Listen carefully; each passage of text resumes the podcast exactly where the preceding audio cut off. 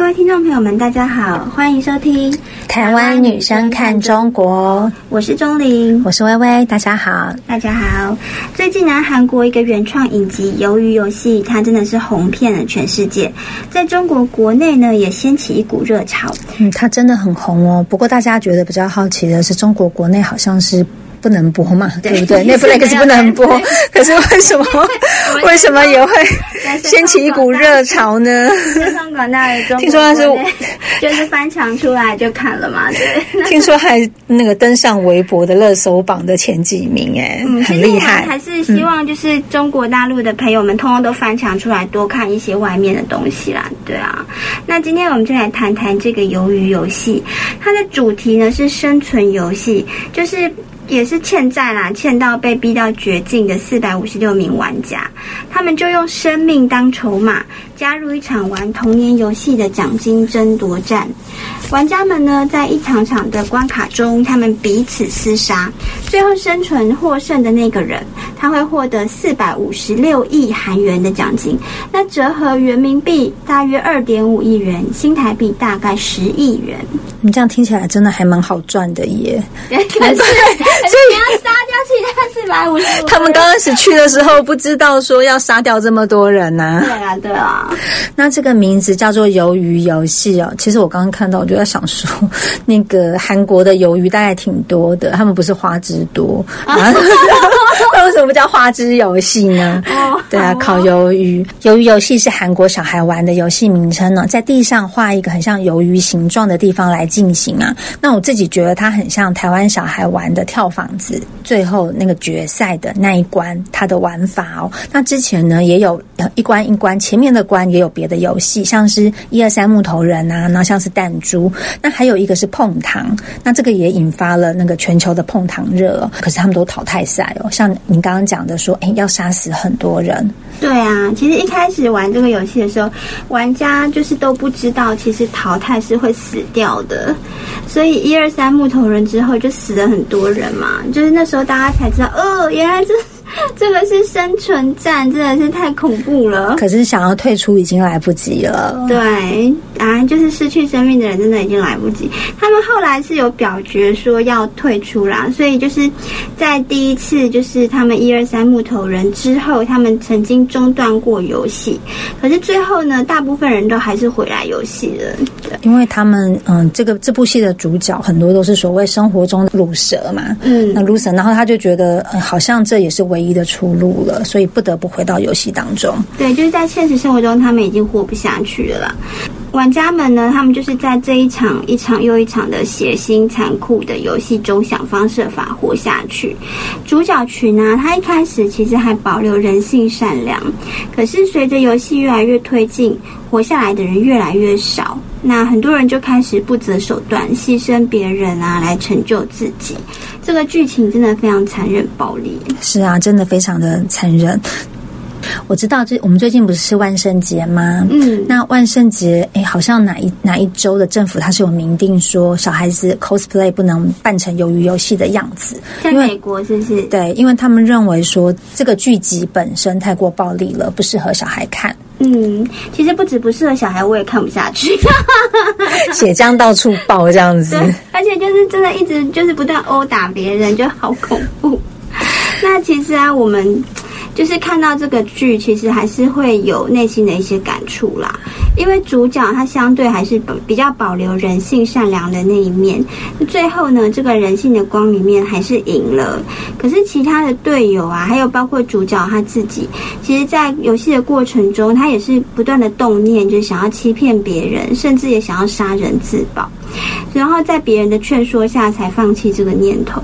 所以说，整个社会如果说这个大环境是一切都向前看，一切向利益看，不择手段的时候，那真的非常考验人性啊。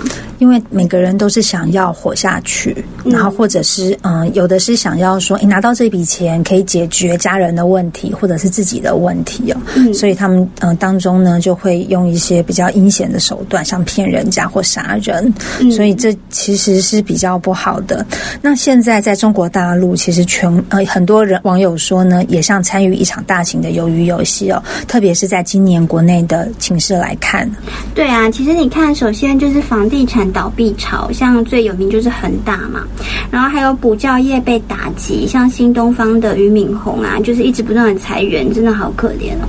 然后还有拉闸限电，电力短缺，就是重创了中小型的制造业，加上跨境电商封锁刷好评的品牌啊，外国企业撤离中国啊，雪上加霜的是呢，还有九百零九万的大学生，他们刚毕业踏出校门，那这些都造成就是中国大陆的失业还有经济的情况是比较严峻的。九百多万这些大学生真的很有可能面临毕业及失业的状况，所以遇到这些状况，如果说你是一个中国青年的话，那要怎么办呢？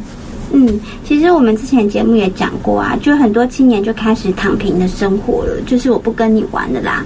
那大纪元有采访到一位四川重庆的青年小江，他其实一开始真的不躺平诶，他一开始非常的努力奋发向上，他就是在努力工作之后。发现就是整个社会情势啊，实在是没有出路。对他这样的基层青年来讲，实在是我找不到就是未来的前途，所以他才开始躺平，那回家乡务农啊，喂猪这样子。我们之前也有讲过啊，就是身为大陆青年的无奈啊，就是本来一个有理想、有抱负的。一个新鲜人，然后努力过后呢，发现没有出路，没有选择，那只好躺平，躺下来比较不会被镰刀割嘛，就是不会被割韭菜这样子。真的，那其实这个小江他是比较基层的年轻人啦，他从十六岁开始就一个人去大城市闯荡了。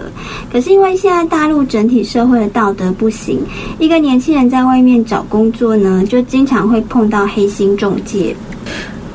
其实整个社会道德下滑是除了大环境不好的另外一个很重要的问题哦。嗯，那大大老远去找工作啊，相信一个中介走过去之后啊，之前还说的好好的，小江就说过去当你干活。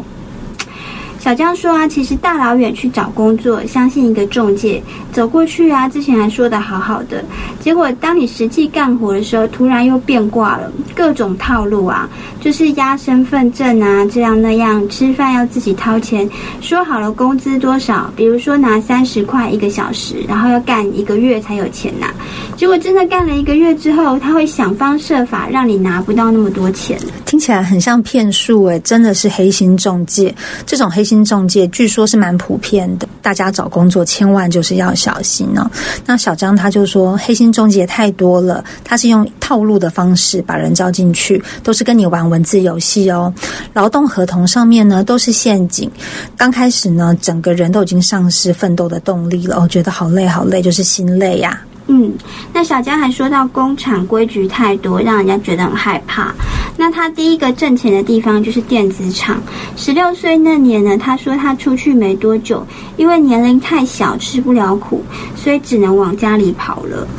我觉得电子厂很辛苦，其实真的是啦，因为连全身都要包起来那一种啊，连上厕所都不是很方便。嗯，然后你要站十几个小时，对啊。对，而且在那边，如果说像刚刚在讲说他遇到的中介，其实也不是这么的诚实吧，就有点像剥削底层的这些劳工们。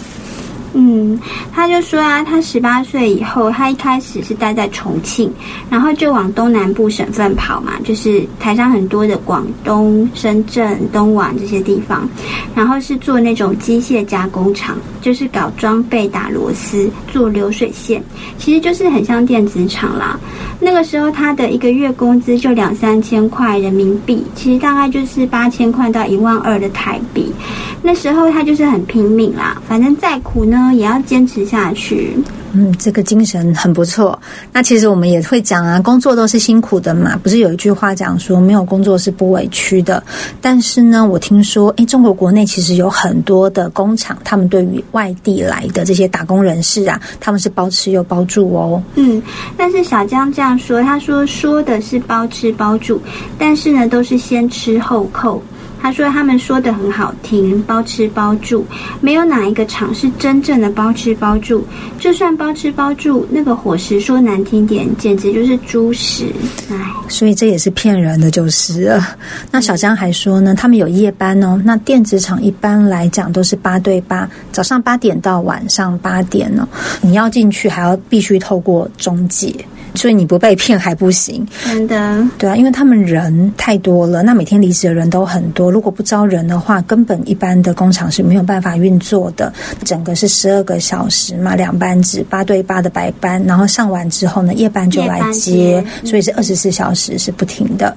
嗯，那小张还说啊，上班的时间的话，随时随地都可能等着被臭骂，规矩也非常的多。比如说上个厕所呢，还要打报告，不能去很久，就比如说还要看时间五分钟，吃饭也要看个时间一小时之类的，哇，真的是。所以你确定这是工厂吗？它不是监狱或者是鱿鱼游戏。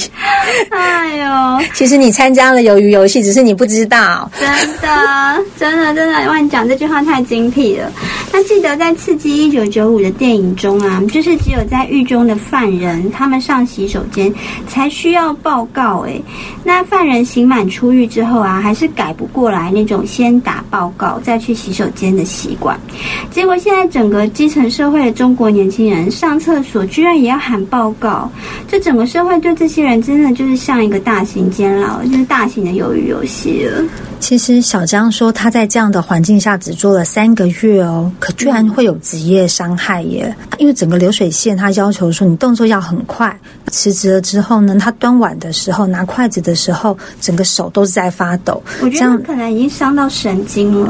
对啊，应该是又是有伤害了啦。这样子这么严酷的环境下面做三个月也会有后遗症，而且他工钱又给的很少啊，很不合理耶。嗯，其实我觉得小江已经很厉害，他居然还撑了三个月。如果是我，应该一天就一天就落跑了，一天都撑不下去。所以你的手也不会有问题呀，真的。那你们真的太拼命了，非常尊敬。那小江他说每个月可以拿到三四千，其实三千都拿不到，两千五都拿不到。可是他最后辞职的原因还不是因为钱，是因为他受伤了。今年五月啊，小江因为在工地干活的时候被钢筋打伤，他住了两个多月的医院，现在在家里养伤。那今后呢，他也不准备再外出打工了，因为都伤到啦，这样真的太可怜了啦。我们刚刚讲到的这个小江，他面对的是有工作的状况，可是呢，还有比他更糟糕的。那因为呢，现在有很多人是面临失业，或者就是过着打零工，有一天没一天的生活。例如说，非常有名的叫做。三和大神哦，这些人是什么人呢？三和大神呢，是指广东省深圳市海兴信人力资源市场附近的一群打工者，这些人数是蛮多的哦。那三和就是那个地区最大的人力资源公司的名称哦。这些人呢，他们每天都是居无定所的，然后都是一天就领一次，就是日结的临时工资为主。嗯，其实也可以说是过一天算一天啦。有人就说你没有背景，家里面没有贵人。相助，单枪匹马到外地工作，从一个年轻人呢到长满胡子、头发油了的中年，就这样的一个过程。那去了之后呢，碰到黑心中介，他会压你的身份证，导致没钱吃饭、没钱住旅店，那整天就忧郁成疾，实在没办法了，就是去睡那种街头凳子，睡地上。长期下来，其实就是像游民了。那个焦虑啊，那个忧郁，就让这样的人没有办法奋斗了。就是这样。那很多其实还有个人方面的因素啦。那另外还有一位来自广西玉林博白县的二十三岁青年小韩，他在接受大纪元采访的时候表示说，他去年就找不到工作了，然后曾经露宿街头十几天呢，那觉得到一直在流浪，找了好多的工作，那又不适合自己，那当然他都是在工厂之间流转啦，那又没有钱了，只好睡到大街上面，哦，感觉真的是非常非常的黑暗跟无助。嗯，由于游戏的最后啊，那个主角。陈其勋，他最后是放弃游戏奖金，他想要跟他的儿时玩伴曹尚佑一起回家。不过这也不可能了，他最后死掉了，不是吗？曹尚佑就自杀了。嗯，陈其勋他想要放弃嘛，可是曹尚佑就曹尚佑就想要把奖金就让给陈其勋了，这样子。嗯，然后在中国大陆啊，也有不少人是躺平的，他用无声的抗议，他拒绝参加这场中共发起的生存游戏。的确，在这样子的环境下，怎么努力都看不到出路哦，随时都可能被铁拳痛殴，那真的好辛苦哦。不是一个人，就是不是个人努不努力的问题哦，是整个中共体制的问题。嗯，那我们真的很希望更多的中国人可以觉醒，拒绝这个中共体制下啊，把人啊越来越变得残酷的这种生存战争。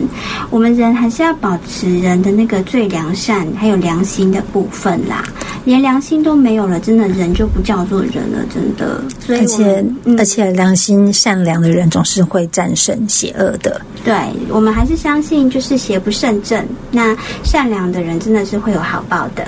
今天节目就到这边喽，大家拜拜。大家拜拜。